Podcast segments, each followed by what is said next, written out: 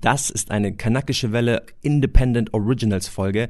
Wenn ihr zu unserer Kooperation mit Funk wollt, dann springt rüber zu den Folgen ab Mai 2021. Komm und reite dich. Hallo und herzlich willkommen, mein Name ist Marco Mohanwe. Ich bin äh, die sogenannte schwarze Hälfte der kanakischen Welle, dem Nummer 1 Podcast zum Thema Identität im Einwanderungsland Deutschland. Wenn ich jetzt weine, wird's nur noch schlimmer. Aber du wirst ja angeschrien, das heißt, du willst weinen. Mir wird quasi Emotion zeigen, wird bestraft. Schwäche zeigen wird bestraft. Wie eine Frau sein oder weiblich sein wird bestraft. Wallah, wallah, ich mach genau so und noch schlimmer. Ich mach so nochmal und noch schlimmer. Die, die geilen Autos haben, die gutes, breites Kreuz haben, die Geld haben, die einen guten Job haben. Ja. Das sind die echten Männer und der Rest ist nur so Resteware. Wallah, wallah, ich mach genau so und noch schlimmer. Viele Männer schlucken jedes Trauma, jede Ja. schlechte Erfahrung, nehmen die für sich mit und die erfährt auch meistens kaum jemand. Nein. Wie wirklich tief deine Kämpfe, deine Dein Gedanken. Leiden. Weil sie auf I Am Legend Film sind, sie müssen es alleine durchstehen. Ja. Ich mach Ihr hört die Kanakische Welle. Das ist der Nummer 1 Podcast in Deutschland zum Thema Identität in einem Einwanderungsland. Wenn ihr uns zum allerersten Mal hört, dann hört ihr jetzt auch zum ersten Mal unser Intro. Mein Name ist Malcolm Ohanwe. Mein Name ist Marcel Nadim Abourakir. Mein Name ist Leon Honde. Äh, gemeinsam sind wir Also, heute die Kanakische Welle.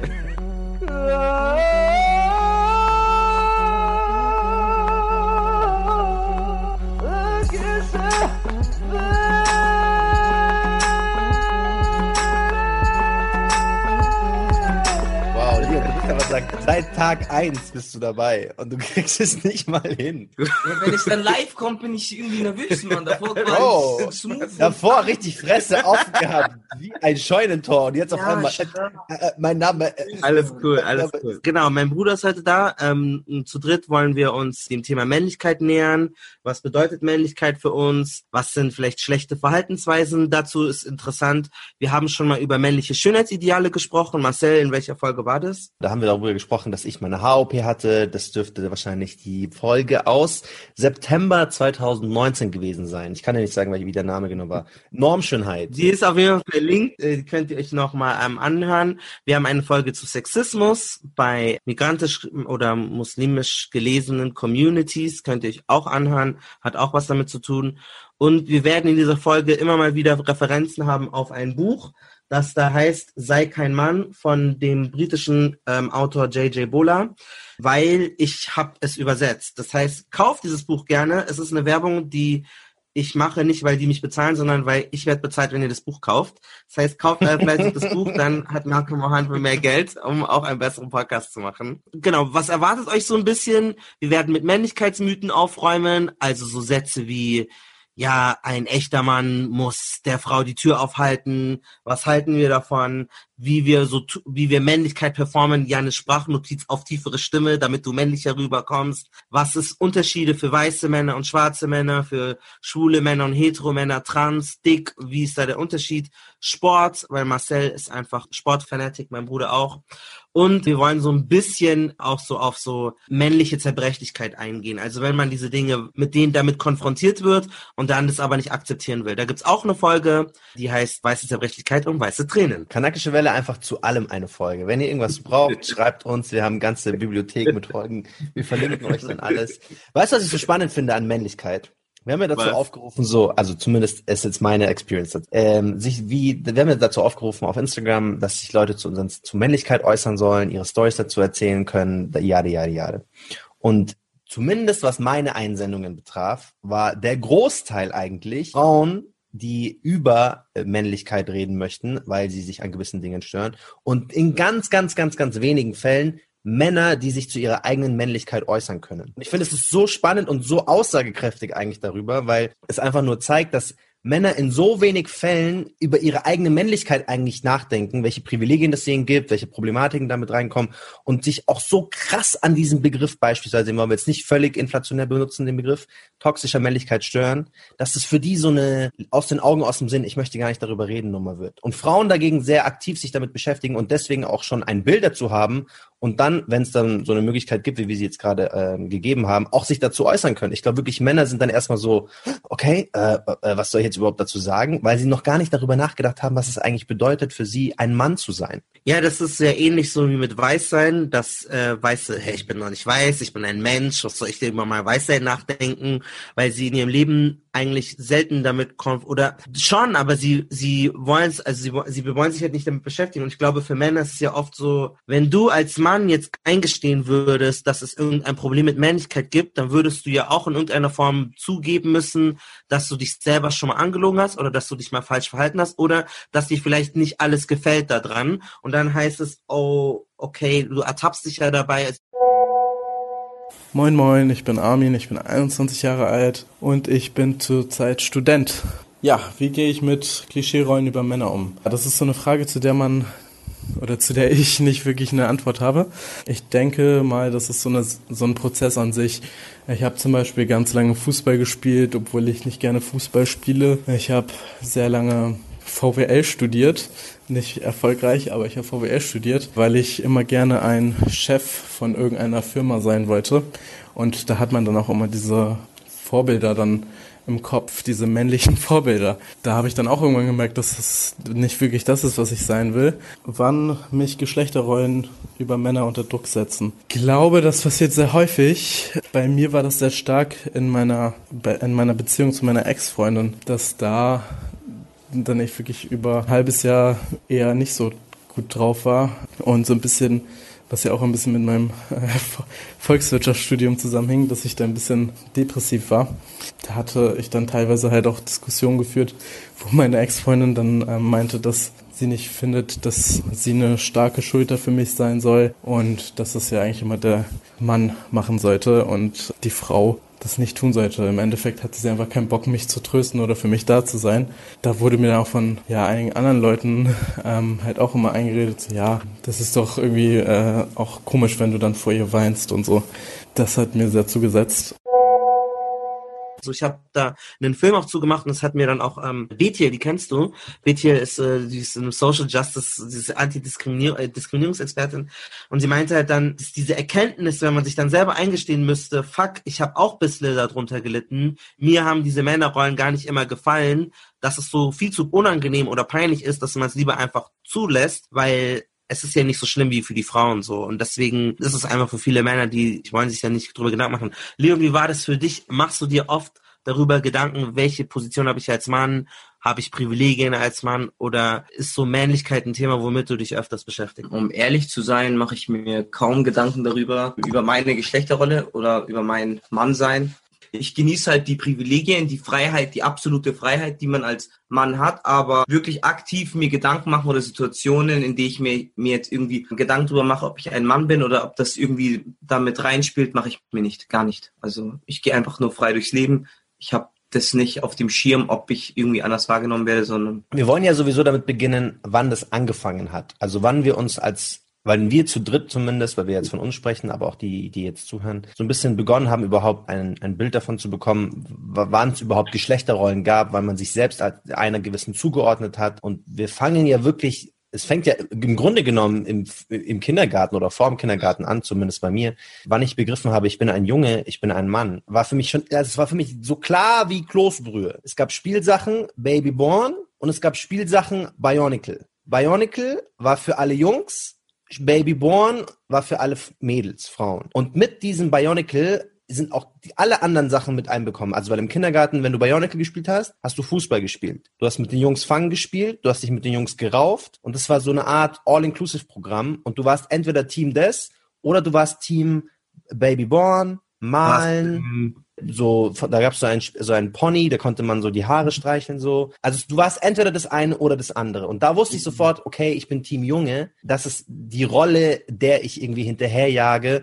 Und dann natürlich, umso älter man wird, dann kommen natürlich neue Sachen dazu. Aber ich wusste ab dem Kindergarten, also mit drei, vier, fünf, wusste ich, okay, ich bin ein Mann so oder ich gehöre zu der männlichen Gruppe. Wann war das bei euch so? Ich würde mich da genauso anschließen. Also ähm, bei mir hat es angefangen, erst dann in der Interaktion aktiv mit dem weiblich oder mit, mit Mädels im Kindergarten. Also als ich im Kindergarten war, du spielst mit den Jungs, Jungs weinen nicht, wenn man sich verletzt, ist auch immer so Spruch von den Erzieherinnen. du bist ein Junge, du musst stark sein. Ähm, Im Kindergarten, also ich kann ganz klar sagen, mit drei, vier, wenn man in den Kindergarten geht, war dann Jungs sind Team Blau, Team irgendwie coole Tiere, Mädels sind irgendwie feminin, Pferde, was weiß ich. Und ja, ich würde das genauso unterstreichen wie bei Marcel. Also ab dem Kindergarten sofort, dann war es klar. Weil dann warst du in, sozusagen in der Rolle und das war dann auch festgelegt.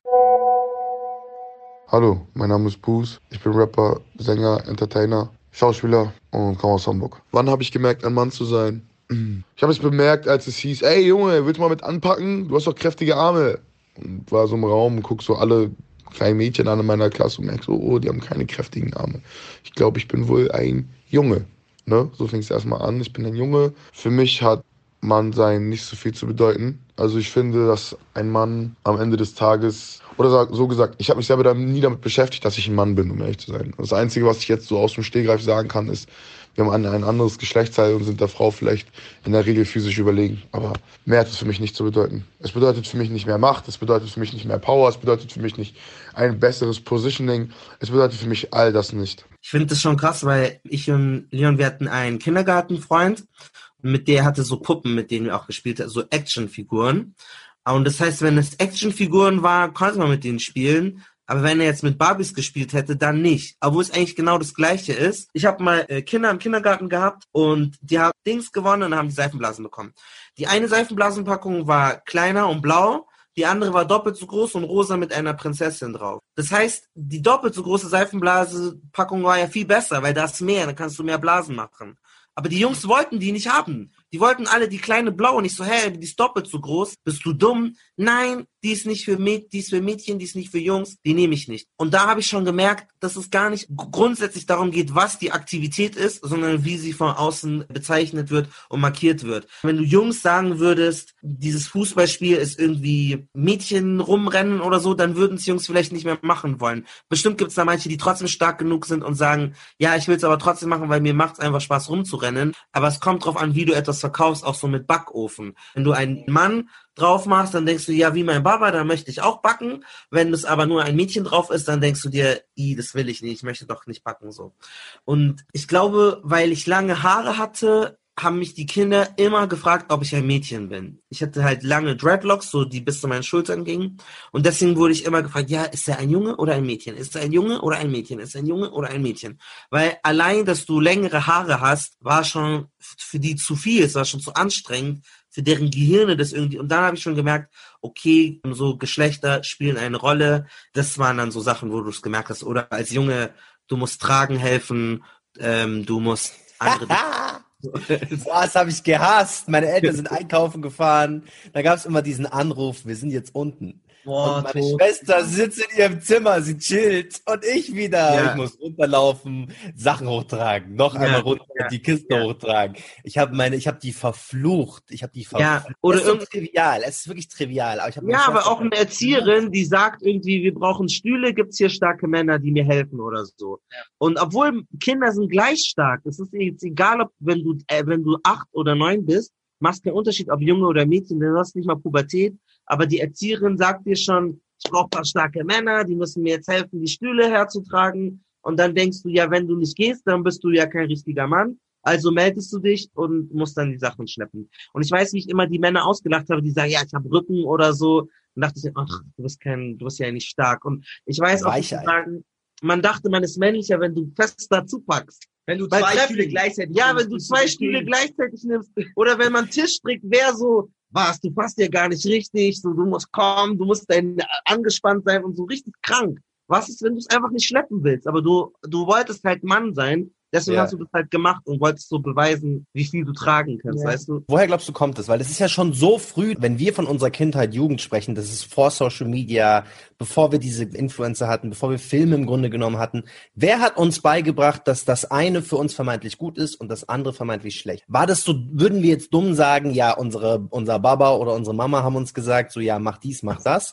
Oder woher kommt es? Es muss ja so tief drin sein, wenn wir als Kleinkinder schon verstehen, okay, wir wollen jetzt männlich sein, auch wenn wir gar nicht männlich sein wollen. Ja, das geht tief zurück. Also, wo willst du da anfangen? Da kannst du ja Ja, aber erinnerst du dich? Also hat zum Beispiel euer Vater zu euch gesagt, hey, du musst so und so und so sein und dann dachtet ihr euch, ja, okay, Papa hat gesagt, ich muss so und so und so sein. Oder gibt's gibt's so Momente, die, an die ihr euch erinnert? Ja, erstens das. Oder du merkst doch zum Beispiel, wenn ein Mann im Fernsehen in Anführungszeichen sich weiblich verhalten hat, dann war er immer, er war nie ein Boss oder wo es gut funktioniert oder jemand, wie er sein will, sondern vielleicht ist er der eine Nebencharakter, der drei Wörter sagt und nur der beste Freund von irgendjemandem ist und du willst nicht so sein wie der. Du möchtest so sein wie Will Smith. Du möchtest so sein wie Bruce Willis oder so. Du willst ja auch der Held sein und wenn der Held so ist, dann möchtest du dich so verhalten. Ich weiß noch, als Kind habe ich Harry Potter geguckt und kennt ihr diesen einen Film, wo diese Schulenspiele sind oder so. Ja, ja, genau. Ja, und diese Fleur von der Frauenschule, die ist als erstes direkt rausgeflogen von diesem Internat. Ich denke so, hä, sie ist die beste von allen, die setzt sich durch. Und dann dachte ich mir so, okay, da sind vier Leute. Und ich habe meine Mama gefragt, warum ist diese Fleur jetzt so schwach gewesen und direkt rausgeflogen? Und dann hat sie gesagt, ja, weiß ich nicht, die war halt nicht so gut. Oder Harry Potter, es waren ja ein Mann, eine Frau, noch ein Mann. Ich bin mir sicher, wenn es jetzt Hannah Potter wäre, dann wäre es direkt Mädchenfilm. Dann würde es kein Junge gucken wollen, weil du denkst, Zauberinnenfilm, Hexenfilm. Und Jungs geht für alle. Jungs ist universell, weil es ist nicht schlimm, wenn ein Mädchen einen Film anguckt mit starken Jungs. Aber Mädchenfilme angucken, wusste ich schon als Kind, möchte ich nicht. Ja, mit Klamotten Du ja merkst auch. es schon sofort, zu- äh, wenn du anfängst, Klamotten zu tragen. Das ist das erste Bild. Klamotten. Als die Kinder Ja, aber überleg mal, schau mal, Leon, du entscheidest dich als Kind nicht Klamotten zu tragen, sondern deine Eltern kleiden dich. Das sind die Eltern, ja. Zum Beispiel mein kleiner Bruder, Shoutout Luca, hat als Kind mit so einer Babyborn gespielt. Und ich erinnere mich noch, als ich dann, da war, also mein Bruder würde dann so zwei, drei gewesen sein, also war ich sieben, acht oder sowas. Und ich fand das richtig befremdlich. Es hat für mich gar keinen Sinn gemacht, dass mein kleiner Ja. Bruder, der ja offensichtlich ein Junge ist, mit einer Babyborn spielt. Und der hat auch so radikal, also mit Kinderwagen und die musste überall hin mit und die, der hat die so gepflegt. Ja. Für mich war das ganz klar eigentlich, nur Mädchen dürfen eigentlich mit sowas spielen. Und da, Ja, da merke ich schon, okay, ich bin im Kindergarten vier, fünf, in der Zeit irgendwie äh, im, im Grundschulalter sechs, sieben, acht. Und ich habe so intrinsisch schon äh, Geschlechterrollen, dass ich mich schon daran störe, dass mein kleiner Bruder mit einem gewissen Spielzeug spielt. Da setzt es schon an und das ufert dann natürlich nur aus, umso älter wir werden. Wenn man Ja. nicht darüber redet, wenn man das nicht irgendwie versucht, so anzugehen, offen darüber zu sprechen. Oder wenn man Eltern hat, die eben damit so gesund umgehen können. Ich glaube auch in vielen Fällen, meine Eltern konnten es nicht, weil ich habe halt einen arabischen Vater, der halt so aus dem Buche der arabische Vater ist. Wenn du jetzt was gemacht hättest, was jetzt extrem weiblich ist, hättest du dann Ärger bekommen von deinem Papa? Ja, habe ich auch. Wann breche ich die Männerrolle? Ich glaube, ich breche sie durch mein Entertainment-Business auch schon sehr viel. Ich feiere es auch sehr, mich wie eine Frau zu bewegen. Einfach auch, weil ich zehn Jahre getanzt habe und die Bewegung, oder sagen wir nicht wie eine Frau zu bewegen, sondern eher gesagt, mich femininer zu bewegen. Und breche damit auf jeden Fall die Männerrolle. Ich breche die Männerrolle, wenn ich ähm, Gespräche habe, die über meine Gefühle gehen und da anfangen zu weinen. So, Habe ich. Also zum Beispiel, was jetzt nicht zwangsweise Weiblichkeit ist, aber was natürlich mit Schwäche in Verbindung gebracht wird und dann wiederum mit Weiblichkeit, ist Weinen. Ich durfte Mhm. nicht weinen als Kind. Und ich erinnere, ich kann dir das wirklich on point nachmachen, wie mein Vater mir gesagt hat. Also wenn ich zum Beispiel geweint habe, hat er immer gesagt, heul nicht, heul nicht. Hm. Genau so, genau auf diesen Ton getroffen. Und ich wusste, wenn ich jetzt weine, wird's nur noch schlimmer. Aber du Mhm. wirst ja angeschrien, das heißt, du willst weinen. Mir wird quasi Emotion zeigen, wird bestraft. Mhm. Schwäche zeigen wird bestraft. Wie eine Frau sein oder weiblich sein wird bestraft. Und deine Also- Schwester, die durfte weinen. Meine Schwester, wenn die Ärger bekommen hat, hat die geheult, die hat geheult und dann gibt's Taschentuch und die soll weinen und es ist auch okay und es ist gar nicht schlimm. Aber wenn ich oder mein kleiner Bruder, wenn wir geweint haben, wow, dann war noch mal schlimmer als der eigentliche Grund, warum wir eigentlich geschimpft wurden. Hm. Das war bei uns aber nicht so. Doch, Papa hat, wenn ich, wenn ich mal geweint habe, hat er schon mal gesagt, so shut up oder so, oder so chill. Also er hat es nicht ernst genommen. Aber es war, ich hatte jetzt nicht Angst davor zu weinen. Ja, das Ich hatte war, keine ja, Angst davor zu weinen. Es wurde Aber- nicht bestraft, also Ja. so nicht. Mein Vater ist ja Friseur. Und ich wollte frisieren. Und dann habe ich so einen Frisierkopf bekommen von einem Mädchen, so ein blondes, weißes Mädchen, so ein Mannequin, was man frisieren konnte. Und eigentlich fand ich das ein gutes Geschenk, weil ich konnte so Haare schneiden und so. Und ich dachte, okay, ich find's cool.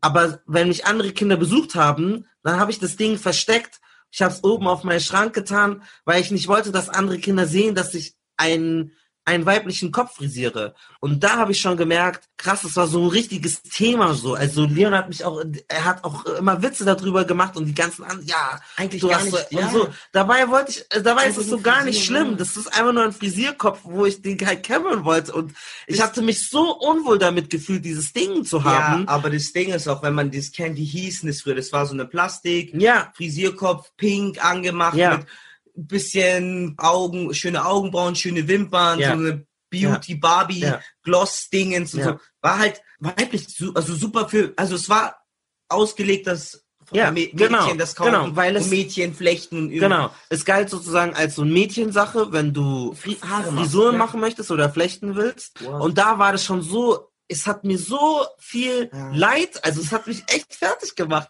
wie ich fertig gemacht wurde von allen anderen Jungs und Kids, so dass ich echt teilweise, ich habe geweint teilweise und so nicht gut schlafen können, weil ich mich schlecht gefühlt habe, dass ich so einen Kopf frisieren will, weil ich mir ein schlechtes Gewissen gegeben habe, dass ich dachte, wow, was bist du für ein Junge? Das ist etwas gewesen, wo ich halt auch schon als Kind gemerkt habe, okay, das tut weh. Und wenn du sowas merkst, dann machst du es ein, zwei Mal und dann kann es sein, dass du dich dann entscheidest, okay, dann merke ich, das ist mir ein Kampf, den ist es mir nicht wert, also mache ich lieber andere Dinge oder beschäftige ich mich mit anderen Hobbys oder ich sag's halt einfach nicht. Das ist ja auch wie, du hattest damals ein Ohrloch, da mochtest du den Ohrring nicht und irgendwann entdeckst du für dich, wieso, ich kann doch ein Ohrring, ist doch nicht schlimm, wenn, Wenn ich es ein dann tragen will. fresh ist und wieder cool ist in der Gesellschaft, auch für Männer, dann heißt es ja, let's go, dann mache ich jetzt zwei Ja. Ohrlöcher, weißt du? Aber davor, Ohr, Ohrring, hä? Und dann merkst du irgendwann, oh, es gibt Chris Brown oder es gibt 50 Cent oder so, es ist cool, dann trägst du es auf einmal so. Und das ist halt immer das, Auch interessant, so ein Wechsel von erst weiblich gesehen und dann geht es doch auch für Männer. Natürlich geht es auch für Männer und so ein Shift und dann erst, wenn es dann so akzeptiert ist, kannst du es dann auch als Ja, aber wir, da haben wir ja vorhin schon drüber gesprochen, dass es immer so, es gibt, muss so Kernmomente geben, dass Männer mit, entweder mit viel Reichtum oder mit viel, mit viel Followerschaft, mit viel Berühmtheit, müssen so den Kernmoment setzen, um Dinge gesellschaftlich als Norm irgendwie etablieren zu können. In ganz vielen Dingen, wo wir immer sagen würden, so, ja, das ist jetzt nicht klassisch männlich vielleicht, muss es einer vormachen und wir machen es nach. Krank. ja, vor allem das ändert sich jetzt zum Beispiel bei Prince von Bel Air hat ja Will Smith ganz oft so Shirts, die nur, die bauchfrei waren. Die waren so, damals war das halt in den 90ern hat er das so getragen, aber jetzt, wenn du als Mann so ein, so ein Crop Top tragen ist es würdest, Crop ja. ja, dann wäre das direkt so, Digga, wie, wie läufst denn du da aber bei so? Asus gibt's jetzt wieder diesen neuen Aufwind, aber das war auch so, haben mir sofort Freunde von mir geschickt, die so, Alter, was verkaufen die da? Und ich so, ja, hä, keine Ahnung, man, das ist ja, also Crop Tops für Männer. Ja, Wahnsinn. ja, das Ja, ist einfach krass. ist. Ja, aber das Ding ist, wenn genug Männer das jetzt tragen Ja. und es ist heißer Sommer, ich schwöre bei Gott, Ja, safe. vielleicht Ganz erwischt München. uns auch. Ganz München. So, ja, weißt alle. du, dann trägt man es auch. Vielleicht erwischt uns auch. Ja. Merkt euch jetzt alle Hörer, Hörerinnen. Sommer 2021. Malcolm, Marcel, Leon, Crop Top. Crop München Tachos, wir treffen euch. ich finde ja auch zum Beispiel krass, dass als Junge du ja auch irgendwann mal so körperlich stark sein musstest. Also so, wer kann wie kämpfen, wer hält länger aus, wer rauft sich mit wem so. Und wann, Marcel, hast du das Gefühl gehabt, ist so Aggressivität etwas geworden, wo es cooler ist, wenn zwei Jungs sich prügeln, als wenn zwei Jungs zum Beispiel kuscheln würden? Also ich glaube, es hat bei mir persönlich, aber ich glaube grundsätzlich fängt es auch oft bei Leuten früh an, weil ich meinem Vater immer beweisen, nicht beweisen sollte, aber ich sollte immer zeigen, so du bist stark, so Farjini Adalak, also so da, zeig deine Muskeln so, spann mal deinen Arm an, so. Da hat schon angefangen, dass so Muskulatur und Kraft und so immer eine Rolle gespielt hat. Dann, und ich glaube, so mit 12, 13, wenn die Pubertät losgeht und es auch so Unterschiede gibt, wie Leute sich körperlich entwickeln, dass dann die Leute auch überschüssige Energie rauslassen. Jetzt fangen wir an zu raufen. Dann ist es beim Fußball nicht mehr nur so locker, bisschen den Ball rum hin und her kicken, sondern dann wird's auch körperlich. Dann trainieren einen ja auch Fußballtrainer dahin. Jetzt hau da mal mit der Schulter hin, zeig mal, dass du stark bist, zeig, dass du groß bist, hau den Mhm. Gegner um. Das heißt, Körperlichkeit und körperlicher Leistungsdruck fangen dann, schätze ich, an mit 12, 13. Und ehrlich gesagt haben dann auch so Schulschlägereien angefangen, weil gab's halt Leute, die halt groß und stark waren und die haben das für sich ausgenutzt. Die haben angefangen, andere zu mobben, körperlich zu mobben. Und dann gab's Schlägereien. Da hat's angefangen auf jeden Fall, dass Kinder, die mit mir in einem Alter ungefähr waren, sich so gerauft haben. Und es gab nie die Möglichkeit, sich so zu vertragen und kuscheln und Bussi Bussi und wir machen, wir lösen das auf so eine friedliche Art und Weise, sondern ich erinnere mich nur an Auseinandersetzungen, die sich irgendwie körperlich ausgetragen haben. Leon, du wurdest doch immer gezwungen, gegen deinen Cousin zu boxen. Ich wollte eh anfangen. Bei mir hat es auch so schon früh. Mal, wir beide haben uns gehauen, wo wir klein waren. Ähm, gegen also du musst dich ja dann auch wehren. So, das fängt schon an zwischen Geschwistern. Diese Körperlichkeiten, wer ist stärker?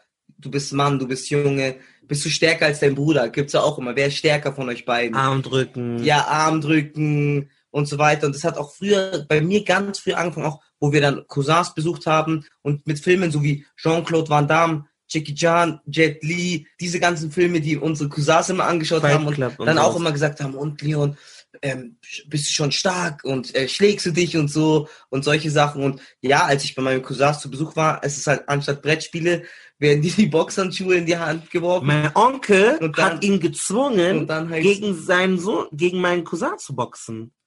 Die waren kleine Kinder, der wollte gar, einfach gar nicht. Und der hat die so aufgestachelt wie so ähm, Ja, es ist ja bei Django. Unchained, die Sklaven, die gegeneinander kämpfen. Ich schwöre.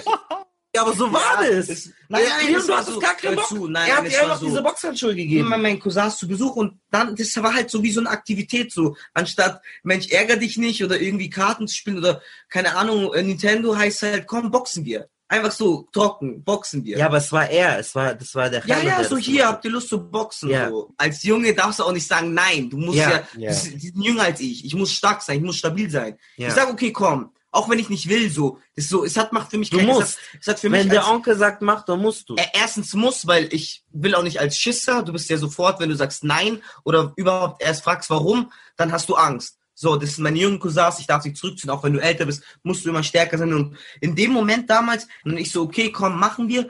Ja, und dann, kleines Zimmer, Plattenbaumäßig, hast du halt ein Hochbett da und was ich, zweimal zwei Meter und dann heißt, komm, boxt euch. Und überall kleine Kinder drumherum. Und dann, man hau- haut sich, man schlägt halt, bis halt einer dann weint, dann haben die halt geweint und dann habe ich noch Ärger bekommen danach. der hat dich richtig aufgestachelt so. Und auch wenn du keinen Bock hattest, du musstest. Ja, ja. Weil wenn man sagt, nein, was, bist du schwach, was, bist du kein Ja, richtig. ja. so, Hast du bist halt- Angst? Und du bist einfach erst zwölf. Ja, so Oder elf oder zehn oder so. Soll, soll, ich soll, soll man sich die Nase brechen? Du weißt, ich meine, Ja, da kann ja alles passieren. ja. Was passiert jetzt? Bin ich jetzt toll besser, wenn ich meinen kleinen Cousin hau? Das Oder- lernst du ja, aber du Ja, aber so wird's dir beigebracht. Also ich war jetzt drei Monate in Palästina und ich äh, bei meinem jüngsten Cousin, der ist drei Jahre alt, der definiert sich nur darüber oder ihm wird auch nur beigebracht, sich darüber zu definieren. Hast du Angst vor Dingen? Bist du stark? Würdest du Sachen zusammenschlagen? Und der ist drei Jahre alt, drei Jahre alt und der kann sich nicht ausdrücken, weil egal wie er ausdrückt, wenn er was will, fängt er an zu schreien und wird aggressiv. Es gibt keine andere Ausdrucksform. Er kann sich nicht, er hat keine, also klar, der ist drei Jahre alt so, aber es gibt keine andere Ausdrucksform als. Aggression für ihn. Und das ist schon bezeichnend dafür, was der für ein Junge wird. Also Ja, oder Jungs werden ja schon mit zehn gefragt, wie viele Freundinnen hattest du schon? Oder mit elf oder mit zwölf. So, weil, weil du Wie dich, viele weil, Frauen hast du schon geküsst? Wie viele Mädchen? hast du Hm, schon? hast du schon, bist du ein Frauenheld, so, weil da das deine Männlichkeit beweisen soll, so, und du bist einfach ein Kind, so, du bist erst 13 oder sowas, und Mädchen fragt man sowas nicht. Da muss man auch selber sich an die Nase fassen, dass man sowas nicht macht. Das sind Kinder einfach, Casanova. so. Casanova, denen man solche Rollen überstimmt. Ich habe mir dieses Buch übersetzt, da sind einige Männlichkeitsmythen, die er anspricht.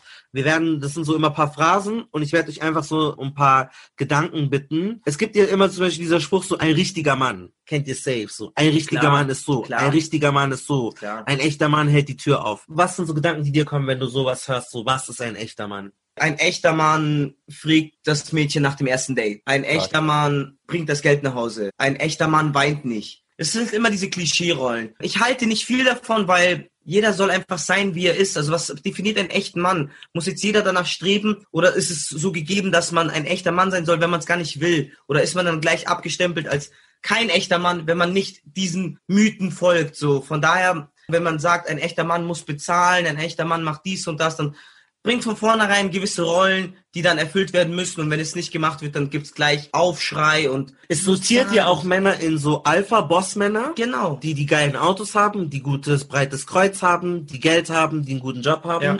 Das sind die echten Männer und der Rest ist nur so Resteware, die es nicht geschafft haben, die gescheiten echten Männer zu sein. Das ist ja eigentlich, was so ein Spruch macht. Und ich finde aber in Teilen verstehe ich, warum Menschen oder warum Männer gerade dem so hinterherjagen, weil es funktioniert nach dem Leistungsprinzip. So, du bist es, dann kriegst du was. Also wenn du ein echter Gentleman bist, dann kriegst du zum Beispiel ein Kompliment von einer Frau oder du kriegst ein Kompliment von deiner Schwiegermutter. Ich habe mal ein Mädchen gedatet und die war Tänzerin. Und dann waren wir bei einer Tanzaufführung und ich habe ihre Mutter die Tür aufgehalten und also so beim Rausgehen. Und dann hat eine andere Frau, die auch durchgegangen ist, dann so gesagt, oh, das ist aber noch ein richtig echter Mann, ein wahrer Gentleman. Und dann nur diese sympathischen Worte der Schwiegermutter, also damals, haben mich so, ah, okay, ich Das ist verstehe. eine Belohnung. Jetzt, wenn ich so, wenn ich so und so handle, dann kriege ich diesen Blick und diese positiven Kommentare. Das heißt, ich Ja. werde das jetzt weitermachen. Wenn ich essen gehe, werde ich anbieten, dass ich dafür alle zahle. Wenn ich dann die aus der Tür aussteige, halte ich hier die Autotür auf. Das heißt, es ist dann schon so ein Leistungsprinzip, wo du anfängst, so zu handeln, weil du siehst die positiven Vorteile für dich. Ja. Das heißt, ja. I get it, ich verstehe, warum Männer so handeln. Problem ist nur immer erst dann, wenn du das dann nicht mehr machst, aber die Welt von dir erwartet, dass du so bist. Weil dann heißt es auf einmal, oh, was ist los mit ihm? Warum hat er, hält er jetzt nicht mehr die Tür auf? Warum zahlt er jetzt nicht mehr? Oder warum von Anfang an ist natürlich auch so eine Erwartungsfrage. Warum zahlt er sowieso nicht von Anfang an? Er ist doch der Mann. Warum hält er mir nicht die Tür auf? Er ist doch der Warum, Mann. warum trifft sie die Entscheidungen, wo die hingehen? War so, Warum ist sie dominant in der Beziehung? Sie ist Ja. doch die Frau. Warum ist nicht, warum macht das nicht der Mann? Das heißt natürlich, wir haben da, wir haben alle sowas komplett verinnerlicht, was aber ganz oft mit so einem Leistungsprinzip in ja, Verbindung voll. Und ich dann total verstehe, warum Leute sind, weil ich genauso war oder auch bin. Weißt du, wenn auch jetzt mit, mit jemandem, wenn ich jemanden date, ich wollte schon die Bombe platzen lassen, aber da ist der Podcast nicht bereit. Ähm, dann, also dann denke ich mir auch bei einem Date auch immer so, okay, ich müsste ja zahlen, ich bin ja der Mann. Gleichzeitig denke ich mir, warum sollte ich jetzt für ein Date zahlen, nur weil ich der Mann bin? So, es macht Ja. Das sind ja diese Belohnungsmechanismen. Wir belohnen Frauen dafür, dass sie zart sind, ruhig, dass sie sich nicht so oft beschweren. Dann geben wir denen das Gefühl, sie sind sympathisch. Wenn sie aber mal bestimmt sind oder widersprechen, dann sind sie, oh, anstrengend, oh, zicke oder so. Und dann traust du dich nicht mehr anders äh, aus dieser Rolle rauszugehen. Und genauso ist es für einen Mann, wenn du mal zu ruhig oder zu zurückhaltend bist oder nicht zuvorkommend schon bezahlt hast, dann merkst du, oh, was bist du für einer? Und dann willst du dieses Gefühl nicht mehr haben, also bleibst du in dieser Rolle, weil du möchtest diese, Le diese Belohnung. Du bist wie ein Hund, der die Guttis will. Und deswegen bist du so trainiert, dass du schon diese Ja. Dinge einfach machst, so weißt du. Eine Sache, die mir wirklich aufgefallen ist, als ich über dieses ganze Thema nachgedacht habe, das ist ein bisschen wie Feminismus. Dieses Problem, wenn wir es als Problem betrachten, werden wir nicht als reine Männer lösen können, sondern es muss Ja. genauso auf der Frauenseite oder auf der weiblichen Seite als, als Ja. Frauen gelesene Seite, von allen im Grunde genommen, die Bereitschaft bestehen, diesen, von diesen Normen wegzukommen. Weil Ja. klar, wenn wir das als Männer versuchen, ist nett,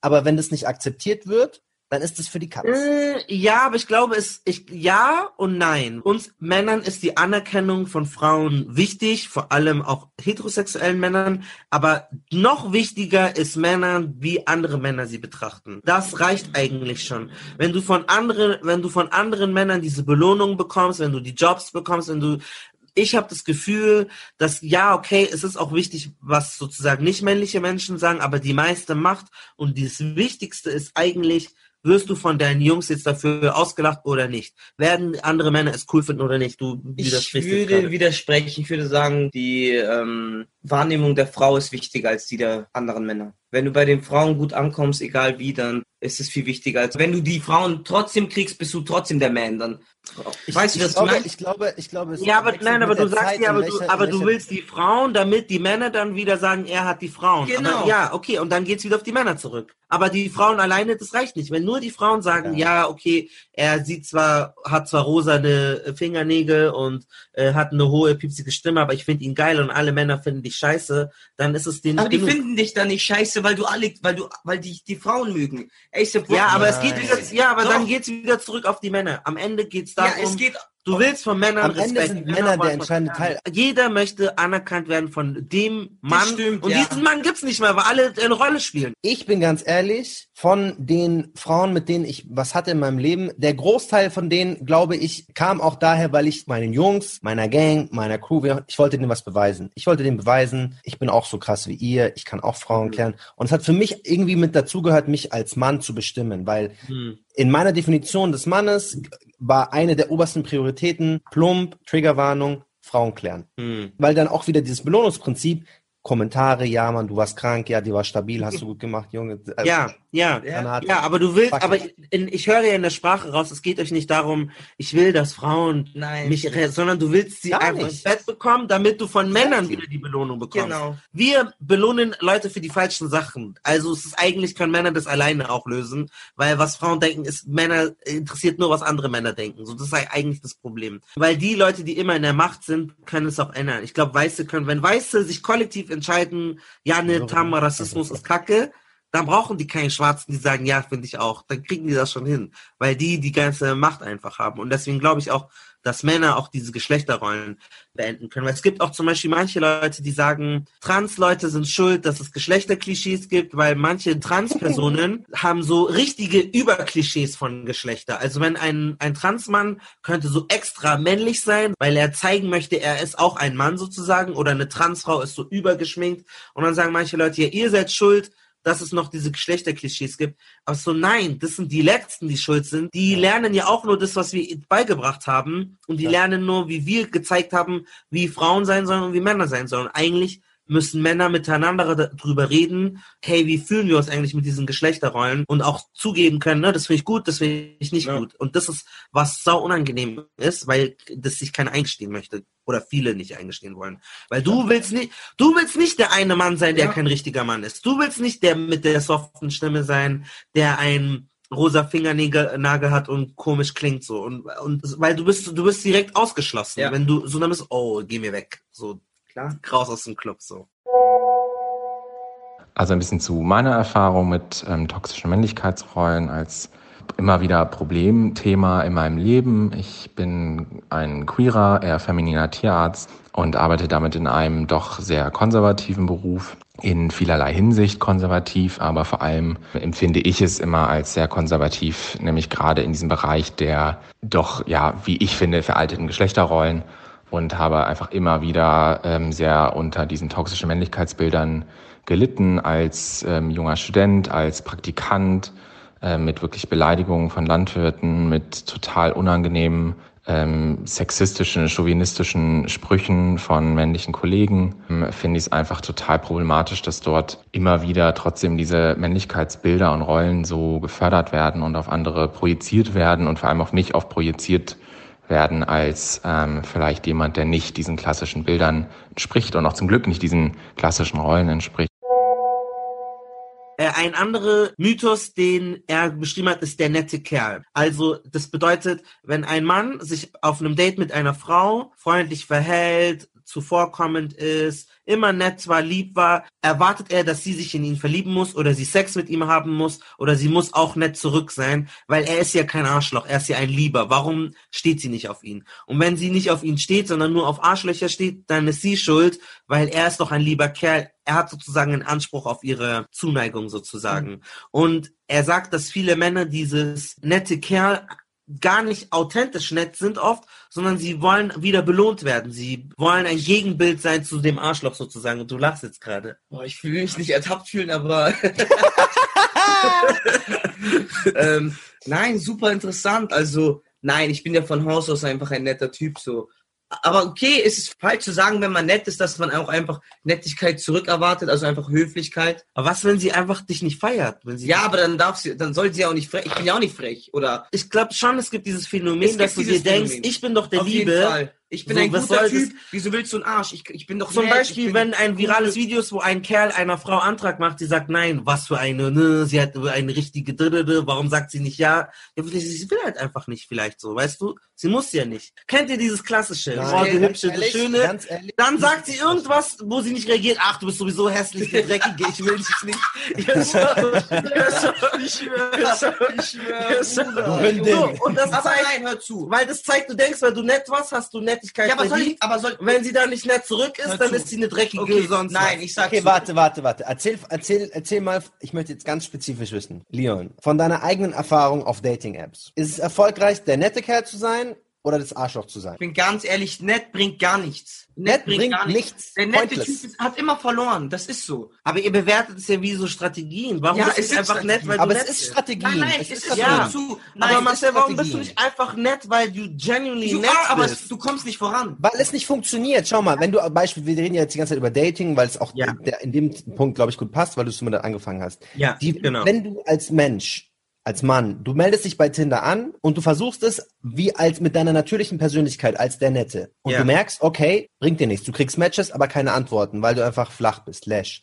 ja. Und dann machst du einmal Strategiewechsel, du bist das Arschloch und auf einmal kriegst du Antworten, am Ende des Tages kriegst du Dates, am Ende der Woche kriegst du Sex. Dann denkst du dir, ja, okay, let's do it more. Dann bin ich einfach weiter das Arschloch. Das heißt, du fütterst diesen Teufelskreislauf, weil du merkst, ja, okay, das Ganze gibt Stoff, das Auto Aber fährt vielleicht vorne. durchschauen die Frauen, dass diese Nettigkeit nicht authentisch ist, sondern nur... Aber sie ist authentisch. Sie ist doch authentisch. Am Anfang ist sie authentisch. Du versuchst es damit. Du versuchst es Du ehrlich. willst nett Hallo. sein. Du bist ehrlich, du versuchst es, du bist nett, du machst? Komplimente, Ja, du ich liest kann ihre es Bio durch, du schaust, was Aber- da drin steht. aber Aber, so am Ende des Tages, wenn du hinschreibst, hey, ich komme zu dir, lululü, dann sagt sie, okay, komm vorbei, ich freue mich drauf. Ja. sozusagen, es ist wichtiger, flachgelegt zu werden, anstatt einfach nett seiner Linie treu zu bleiben. Ich bin meine Das ist Liebe ja die Message. geblieben, Ja. was du sagst. Weil du hast oft dir gedacht, ja, eigentlich bin ich lieb, aber ich will die jetzt rumkriegen, also bin ich der Arsch, das Arschloch. So, finde ich spannend. Äh, liebe HörerInnen, sagt mal eure Meinung dazu.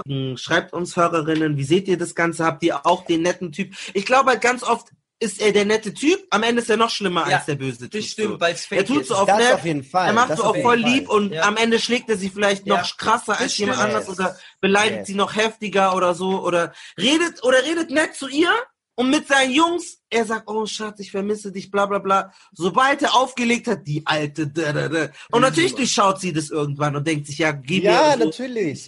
Was er auch ganz oft beschreibt, ist, wenn Jungs sich Komplimente machen, dass sie sagen, ja, ist jetzt nicht schwul gemeint, aber du siehst gut aus heute. Oder, ey, gut, dass Hashtag no Aber- homo gemacht. nicht schwul gemeint, aber sieht nice aus oder so. Und du denkst eigentlich so, okay, harmlos, aber eigentlich ist es so, hä, warum kannst du nicht einfach ein Kompliment geben, so? Weil Männer so Angst davor haben, einfach nett zueinander zu sein, dass es einem so schlecht ausgelegt wird und weil sie auch eine ganz krasse Homophobie in sich drinnen haben oft, dass sie, das, das ist mit das Schlimm, also das Schlimmste, das Unmännlichste, was es gibt für einen Mann, ist es, Homo zu sein. Und deswegen, um deine Männlichkeit immer aufrechtzuerhalten, selbst wenn du nur deinem Kumpel sagen willst, deine Schuhe sehen geil aus, musst du nochmal klarstellen, Klar. aber ich bin kein, ich bin nicht gay, so, niemals. Ich hab das gar nicht mehr. Also ich sag zu meinen guten Freunden, Bruder, du schaust krass aus.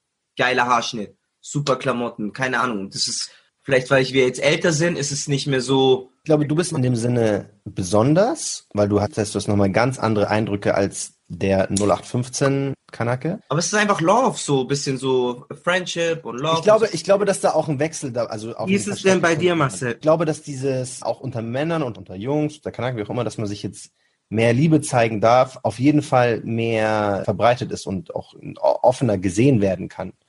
Also betrachte ich in meinem äh, Freundeskreisen jetzt. Hm. Auch Social Media. Du kommentierst Fotos, wenn jemand cool Ja, du kommentierst postet, so stabil, gutes über Bild. Herz und sowas. Aber zum Beispiel, das finde ich auch interessant, dass ähm, Mädchen können sich, die sagen, also no homo sagt man vielleicht nicht mehr, aber du musst ganz oft sowas sagen wie Digger oder Bro, um immer wieder zu zeigen, so es wäre ja Inzest, also Das Brüder können sowas nicht. ja. Deswegen, dass immer klar wird, du bist mein Bro, selbst wenn ich dich gar nicht, selbst wenn wir nicht mal so tight sind, sage ich trotzdem Bro zu dir, damit immer klar wird, du bist wie Familie, es kann niemals eine romantische okay, dass Liebe es gleich sein deutlich ist, ja. dass es gleich Er ist mein deutlich Bruder ist. und nicht Bruder, irgendwas. Bruder, Okay. Inzest geht nicht, Ja, deswegen ja. sagst du mal so, weil Männer so zerbrechlich sind in ihrer, dass Aber nein, das immer, hat auch was mit Freundschaft zu tun, weil wenn du ihn magst, dann ist er gleich. aber du sagst Bro sehr schnell zu Leuten, du sagst es nicht nur zu deinen engen Freunden. Ja, Bro, stimmt, hör mal stimmt, zu, stimmt, Bro, ja. bla bla bla. Auch wenn- Bro, ja, wenn lass du mich dir das mal erklären, Auch Digga, auf den Bro so, du sagst es so oft, weil weil Damit du du teilweise ab- näher ja. kommst, wenn du ihn berührst und ihm Ja. was erklären willst,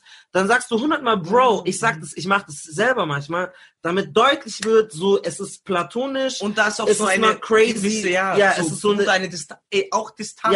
Ja, ja. So. Und das haben Frauen nicht. Die haben nicht, die sagen nicht Sis, Sis, Sis, Schwester. Doch, die sagen auch Schwester. Aber- also okay, wir sind keine Frauen. Aber nicht aus den, nee, ich glaube, das ist bei denen anders veranlagt als bei uns. Ich, ich ja, glaube, und ich glaube nicht bei weil die sich wirklich uns abgrenzen wollen. Fremden.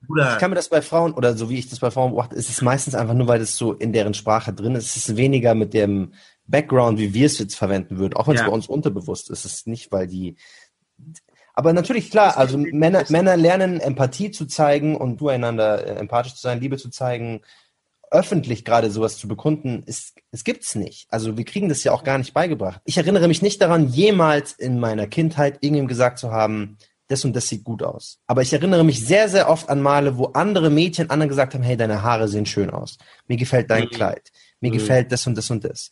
Ich würde mich nicht daran erinnern, ich kann mich einfach nicht daran erinnern, dass das jemals zwischen zwei Jungs passiert ist. Beim Fußball bestimmt. Nein, gibt's nicht. Fußballschuhe, wenn einer neue Fußballschuhe. Selbst wenn kranke Schuhe hatte, dann heißt es nicht, du hast geile Schuhe oder Schuhe sehen geil aus, sondern die wollte ich mir auch kaufen. Nicht mal da kann man irgendwie eine Form finden, zu sagen, hey, das finde ich schön an dir. Sondern es Mhm. ist immer, an mir wäre es auch stabil. Ich hätte das krass, so dass es halt übertragen auf mich ist und ich nicht dir irgendeine Liebe zeigen würde. Ja, ja, das ist ja auch, oder wenn du Unsicherheiten hast mit deinem Körper, als du zum Beispiel mit deinen Haaren das Ding hast, hast du dich wohlgefühlt zu sagen, Bro, guck mal auf meinen Kopf, ich fühle mich gerade, sieht es gut aus, sehe ich hübsch aus, so, hättest du dieses Gespräch führen können mit, mit männlichen Freunden, so, ich fühle mich nicht hübsch gerade, guck mal, oder, oder wenn man dicker wird Sinne, oder so. in dem Sinne schon, aber auch nur mit den Männern, die auch Haarausfall hatten. okay, Weil ich da dieselbe Schwäche se- gesehen habe. okay. Bei Männern, die nicht den Haarausfall hatten, war das eins der unangenehmsten Themen, das man anschneiden konnte. Also es haben auch viele versucht, aber das hat sich ungleichmäßig angefühlt, weil die Ja. was hatten, was ich ja gar nicht habe. Und dann ist es so ein, ein einseitiges Öffnen in dem Sinne, weil Ich die haben jetzt keine Schwäche, auf die, auf die ich dann eingehen dürfte, dass es halt gleichmäßiges Schwäche zeigen ist, sondern es ist immer, ich muss jetzt Schwäche zeigen und ihr habt es nicht. Was in dem Sinne ja auch blöd ist, weil eigentlich hätte es mir wahrscheinlich auch viel geholfen, von jemandem, der, das, der die Schwäche gar nicht hat, der das gar nicht nachfühlen kann, trotzdem Offenheit. äh, Wenn die es halt ernst machen und dich nicht auslachen und Ja, sagen, natürlich, ja. hättest du dich wohlgefühlt, über deine Körpergröße zu sprechen mit anderen Jungs? So, ey, Digga, ich fühle mich nicht, ich, ich sehe so klein aus auf dem Foto, lass uns ein anderes Mm. Foto machen oder Nein, nein, weil das war Angriffsfläche. So, ich und meine Jungs, wir haben uns immer geroastet, auch immer noch. Jetzt ist es mega. Also, es war mir eigentlich, es war nie so ein großes Ding, aber wenn du dann immer darauf reduziert bist, wenn es so Streit war oder so ein bisschen Roasting, dann schon. Ähm, zum Glück war ich nie so unsicher, was das angeht, aber ich hätte auch nicht, gab es schon bestimmt mal ein paar Momente, aber ich hätte mich nicht wohlgefühlt, mit meinen Freunden hinzugehen. Jetzt schon, aber früher nicht, um zu sagen, hey, ich bin keine Ahnung, ich bin nicht so groß, ich weiß nicht genau, wie ich rüberkommen kann. So einfach ein offenes Gespräch. Oder ich bin ein bisschen dick geworden. Genau so, dass ich Unsicherheiten habe, hätte ich mich nicht wohlgefühlt. Nein, weil dann, speziell auch unter pubertierenden Jungs, dann zeigst du Schwächen, die dir auch um die Ohren fliegen können, weil Ja. Jugendliche sind grausam und hast du dann irgendwie, wirst du direkt drauf reduziert und alles und du musst eigentlich immer stark sein, so so wenig Angriffsfläche wie möglich bieten, Mhm. sonst bist du, hast du halt schnell Probleme und wirst dann. Was ja auch genau der Grund ist, warum so viele so gleich sind und es so wenig Individualisten gibt. Weil du merkst, okay, sobald du rausstichst, ist es für die meisten Leute so Angriffsfläche, wo die dich auch attackieren werden. Wenn es dein Style ist, wenn es deine Ja, Art und Weise zu sprechen ja. ist. wenn's Das immer ist. das, da, Deswegen reden alle gleich, ziehen sich gleich an, hören dieselbe Musik, sehen gleiche Haarschnitt, Filme, alles. gleicher Haarschnitt, gleicher Sport. ja. Alles ist in einer Box und wenn du dich in der. Box bewegst, bist du sicher. Alles außerhalb der Box wird abgeschossen. Das, fand- das finde ich interessant, weil ich war mal, ich habe auf den Kanarischen Inseln einen Erasmus gemacht und ich hatte, weil mir kalt war, so einen lilanen Schal an. Den hat mir irgendjemand gegeben. Und dann kam so einer so, ey, er hat irgendwie gehört, dass ich Deutsch rede. Er so, voll interessant, interessanter Stil und so. Und jetzt bin ich aber verwirrt. Also, ich hatte kein Wort mit dem gewechselt. Er meinte so, also entweder bist du so voll der coole, freaky Typ und so, hast einen interessanten Stil oder du bist einfach schwul. Und da war ich so, hä? Was bedeutet das genau? Und dann habe ich mir über diesen Satz Gedanken gemacht und dann ist mir so klar geworden, als Mann darfst du nur einen gewissen Geschmack haben und wenn du dann da rausgehst, dann ist es so spannend, interessant, extravagant, irgendwie besonderer Typ Mann. Oder es muss eine andere Erklärung geben, du bist ja eigentlich gar kein richtiger Mann. Also es muss immer eine logische für ihn, eine Schublade geben für ihn, für die, für die das Sinn macht für ihn, warum jemand aus einer Rolle ausbricht. Warum trägst du einen Ohrring? Warum machst du nicht alles so wie alle anderen? Und ich hatte diesen Schal vor zehn Minuten gerade erst bekommen. Ich war so, Digga, so, was soll's? Und dann dachte ich mir auch so, okay, aber warte mal, wenn jetzt ein schwuler Mann voll fashionable ist und voll die krassen Designs trägst, dann gibst du ihm gar nicht die Props dafür, weil du denkst, ja, du bist eh verloren. Du bist hier eh kein richtiger Mann, dann sehe ich es gar nicht mehr. Wo ich mir das Gefühl hatte, hä, wieso? Entweder du findest den Schal cool oder nicht. Warum ist er dann auf einmal uncool, wenn du das Gefühl hast, ich entspreche nicht deiner Form von Männlichkeit so. Und da ja. ist mir auch klar geworden, so, also dieser kleine Kommentar hat so ganz viel darüber gezeigt, wie, wie eng diese, diese Rolle ist. Männer weinen nicht, darauf sind wir auch schon eingegangen. Da haben wir auch ähm, äh, eine Psychologin gehabt. Hören wir doch mal rein. Ich bin äh, Psychologin und arbeite gerade in einem Krankenhaus auf einer psychiatrischen Station. Ähm, und da sind logischerweise eben auch Männer manchmal in Behandlung. Und meine Erfahrung ist, dass ich schon mehrmals das erlebt habe, dass gerade Männer so in dem Alter 40 plus zu mir ins Therapiegespräch kommen und das Erste, was die sagen, ist, sie wollen ja nur, dass ich anfange zu heulen. Ähm, und ich dann sage, eigentlich nicht. Also wenn Sie weinen möchten, können Sie das, aber das ist nicht ein Muss hier. Und dass es aber ganz, ganz äh, unangenehm belegt ist, dass viele wirklich das Gefühl haben, sie würden von mir ausgequetscht werden und quasi gezwungen werden zum Weinen. Je nach Verlauf ist es denn ja schon auch so, dass wenn man sich besser kennenlernt und so, natürlich dann irgendwie auch die Patienten anfangen zu weinen, weil das ja natürlich auch sehr intime Themen sein können, die man da oder die wir da gemeinsam besprechen. Und das dann wirklich so ein Gefühl ist, dass ich regelrecht ein schlechtes Gewissen bekomme, weil mir dann gesagt wird, ah, jetzt haben sie es ja geschafft. Jetzt haben sie mich ja weich gekriegt und jetzt, jetzt haben sie mich ja weinen sehen. Und das Weinen aber danach eigentlich schon auch als recht befreiend erlebt wird von den meisten. Also anfangs ist da eine ganz große Scham, aber danach ähm, ist es eigentlich oft so, dass sie sagen, boah, das hat mir eigentlich ganz gut getan, mal zu weinen. Und das bei wirklich vielen der Fall ist, dass die teilweise jahrzehntelang, 20, 30 Jahre nicht geweint haben und dann Geschichten erzählen, wie ja, meine Eltern sind an einer ganz schlimmen Kriegserkrankung gestorben, da habe ich auch nicht geweint. Bei der Scheidung von meiner Ex-Frau habe ich nicht geweint. Also das ist schon wirklich heftig, wie, wie wenig gerade Männer anscheinend in der Generation 40 plus, so zumindest meine Erfahrung, ihre Gefühle ähm, abkoppeln und äh, die wirklich so gut wie gar nicht nach außen zeigen. Ja, super interessant. Also da sieht man halt einfach, wie schwierig und wie ungewohnt und wie neu ist es für Männer, Emotionen zu zeigen und wirklich sich, kann man zerbrechlich sagen, sich zerbrechlich darzustellen oder einfach nur ehrlich und ehrlich zu seinen Emotionen zu sein und ja, dass auch sie sozusagen gleich in dieses Bild geschmissen wird von wegen, du willst mich nur knacken und dann bin ich nicht mehr ein richtiger Mann. Diese ja, so Agenda, diese, Männer sollen weiblicher gemacht werden, so du willst. Ja, und du bist auch nicht mehr ein starker, standhafter Mann. Wenn du einmal Emotionen zeigst, hast du gleich einmal so, ein, so einen Schnitt im Brett und sagst, boah, der hat aber einmal geweint. Obwohl du 50 Jahre nicht geweint hast. Aber dann brichst du zusammen und so, und dann ist es gleich, du hast Schwäche gezeigt. Und das ist ja ganz normal, dass Leute irgendwie traurig sind und Emotionen haben und dass es für Männer so unmöglich ja. ist, zu weinen, ist halt Wahnsinn. Mhm. Frauen weinen immer. Frauen können immer weinen. Unabhängig davon ist ganz normal, Emotionen freizulassen. Sollte ja auch jeder. Männer sind sich ihrer eigenen Zerbrechlichkeit so bewusst, dass sie wissen, dass es so ein bisschen so ein Dammprinzip ist wenn ich jetzt einmal weine, dann kommt ganz viel mit, weil dann so ein emotionaler Damm gebrochen ist und dann kann ich es nicht mehr stoppen. Dann weine ich, dann weine ich. Und dann erzählen sie auch über Dinge, die sie eigentlich, weil so ist ihre Art, so haben sie es gelernt, mit ihren Emotionen umzugehen und auch mit Dingen umzugehen, die ihnen nicht gefallen, immer vergraben war. Ich buddel ganz, ganz, ganz tief die Sachen, ich rede nicht darüber und solange ich nicht darüber rede, dann ist schon alles heil und sobald sie einmal über eine Sache davon reden, sprudelt alles darüber raus äh, Tod der Oma, Tod des Vaters, Krankheit, alles, alles, was gesund wäre, darüber zu reden, zu weinen, äh, zu verarbeiten. In vielen Fällen lernen das Männer gar nicht. Die lernen einfach mhm. nur runter zu buddeln. Und ich bin ehrlich, so, ich habe das, also ich war, bei mir war das ganz ähnlich oder bei mir ist es sehr ähnlich gewesen oder immer noch vielleicht. Ich weiß es ja nicht. Müssen es immer so krasse Sachen sein wie Tod der Familie? Nee, es müssen nicht so harte Sachen sein. Aber zum Beispiel, ähm, ich habe jahrelang nicht verarbeitet, dass meine Ex-Freundin mit mir Schluss gemacht hat.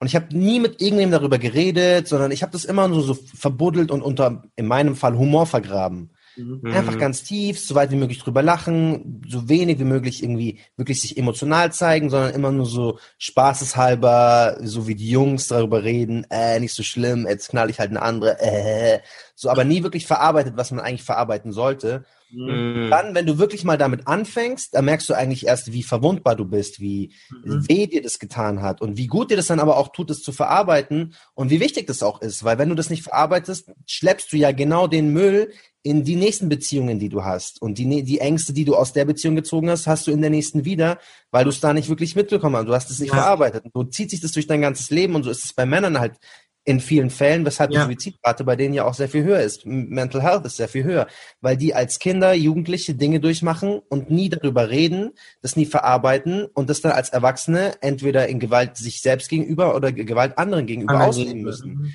Und das ist total, total ungesund, weshalb natürlich die dann als Verteidigungsmechanismus zu der Psych äh, Psychologin sagen, ja, du willst mich ja nur knacken, dass ich weine, weil das so eine Last-Resort-mäßige Sache ist, sonst entdeckt die so ganz tiefe Geheimnisse, wo die eigentlich immer gedacht haben, die bleiben jetzt vergraben und ich komme schon irgendwie mit denen klar. Ja, der J.J. Bola beschreibt es ja auch in dem Buch, dass ganz viele Männer ihren besten Freunden erst dann teilweise sich komplett geschieden haben, drei Jahre, und erst dann, wenn alles zu Ende ist, dann sagen, ja, by the way, es ist vorbei und so. Und nicht währenddessen irgendwie ähm, sich öffnen oder irgendwie so um Rat fragen oder sich verletzlich zeigen, weil man das nicht will. Man möchte das erstmal alles selber irgendwie alleine durchstehen, egal was für Höllenqualen das sind. Und dann, wenn es so abgeschlossen ist, kann man sozusagen darüber sprechen.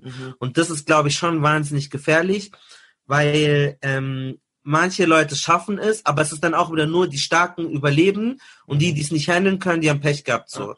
Und das ist halt richtig heftig, weil so Herzschmerz kann dich komplett zerstören. Das kann so viel mit dir machen, deine Psyche so und du hast halt keinen Weg irgendwie das auszudrücken.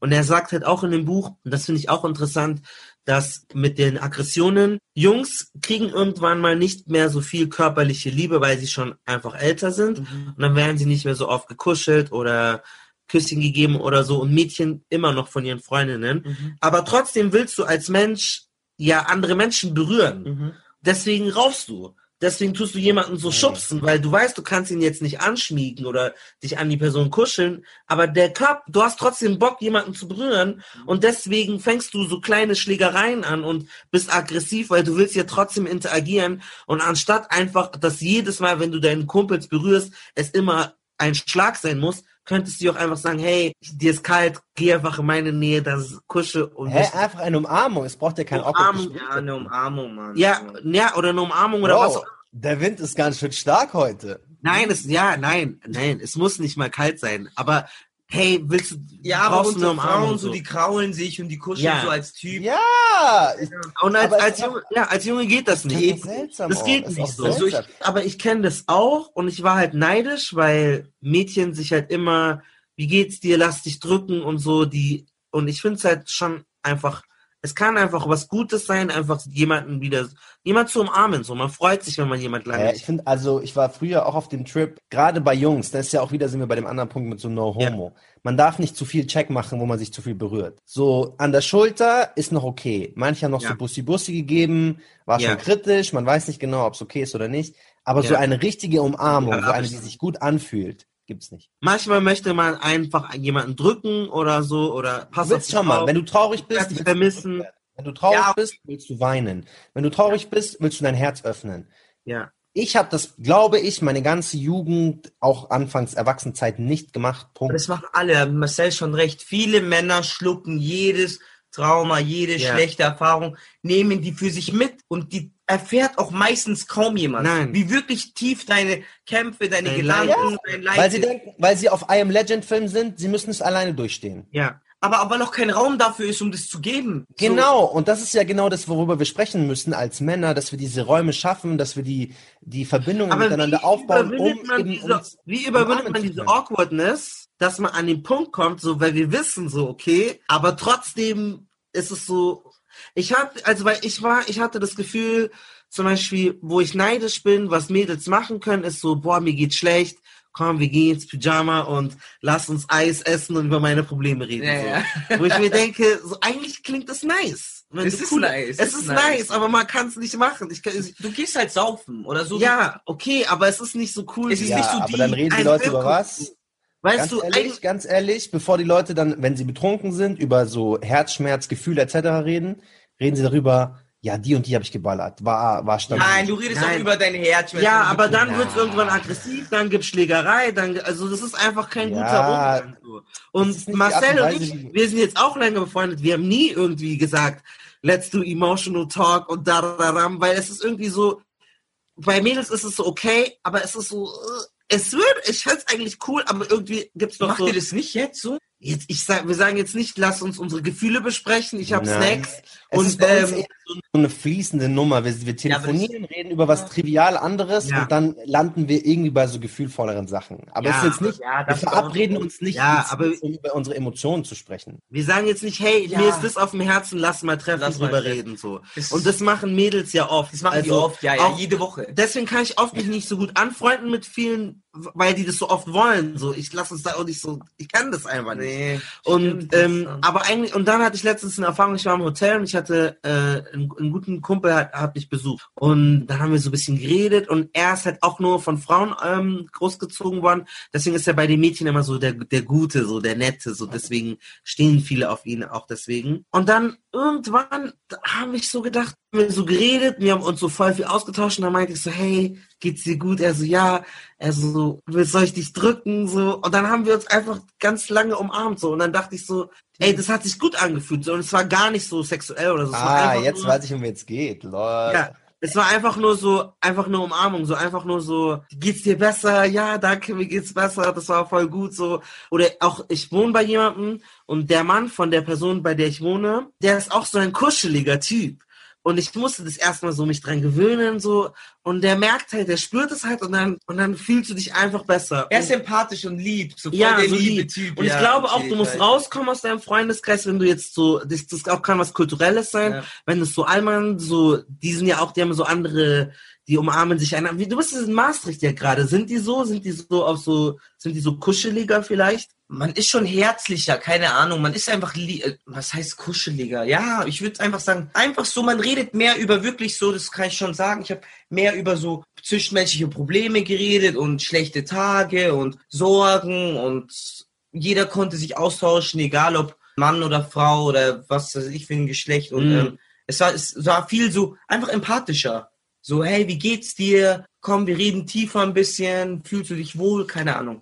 Also das auf jeden Fall. Ich glaube, dass es auf jeden Fall ein Ding ist, so mit diesem, Männer haben ganz krasse Depressionen, ganz krasse emotionale Probleme und reden einfach Aber darüber. du, du könntest schon drüber reden, wenn deine Freunde oder die Person, mit denen du reden möchtest, nicht so viele emotionale Probleme haben wie du. Ich glaube, das ist auch immer so ein Fakt, so wenn du viele Freunde hast, die auch eigene Struggle. Probleme haben, dass du dann das nicht mit denen öffnest, weil dann wäre es stabil in der Runde so, Mm. wenn ihr euch alle öffnet, so, weil Mm. das ist dann auch so, hast du einen, du weißt es ja nicht, weil sich nicht jeder öffnet, aber ich kann zum Beispiel bei meinen Freunden einschätzen, hey, der, ich sehe das so eher, dass der noch mehr Struggle hat als ich. Ja. Wenn ich das jetzt mit dem öffne, vielleicht kann er mir auch gar nicht helfen, sondern ich reiß dann eine Büchse auf, die wir nicht mehr zukriegen oder Ja. solche Sachen und ähm, ja, wa- was machen wir dann? So, Wer fängt, ja, und dann ist es eigentlich, Ja. müsste man zur Psychotherapie. ja, weil Das ist ja auch total schwierig, weil natürlich kannst du als Freund eine gewisse seelische Leistung erbringen. Klar, wir können über das und das reden und du kannst dich ausheulen. Aber bei so Verarbeitung spielt, spielt immer einen großen Teil auch das, was du für dich selbst machst. Also wie du selbst damit umgehst, wie du es nochmal am Schluss verarbeitest, während du schon längst Hilfe von anderen bekommen hast. Wenn du das aber auch nie gelernt hast, kann es natürlich immer noch dazu bleiben, dass du die Wunde offen ist. Für uns selber müssen wir ja auch lernen, wie wir für uns mit Schmerz umgehen. Also unser, unser, unser ähm, Verarbeitungsprozess kann ja nicht nur darauf basieren, dass andere einem helfen, sondern dass auch ich für mich verstehe, was es bedeutet, als Mann für mich traurig zu sein, als Mann äh, enttäuscht zu sein und das für mich zu verarbeiten, ohne jetzt deine Hilfe, ohne die Hilfe von der Person, die ich date, ohne die, ohne meine Eltern etc. Warum ist es dir so wichtig, diese Verschlossenheit zu wahren? Wovor hast du Angst, wenn du deine Schmerzen mehr offenbaren würdest? Manchmal kann man zu tief graben und dann wird das Problem schlimmer, als es eigentlich ist. das Bewusstmachen ist vielleicht dann Das Sache. Bewusstmachen und sich das ein Bewusstsein, dass das Bewusstmachen das nur noch mal schlimmer machen könnte, ist auch so eine Angst, wo du so eine Angst vor dem Unbekannten. Es könnte sein, dass es jetzt katastrophal wird, könnte Mhm. auch sein, dass es gut läuft.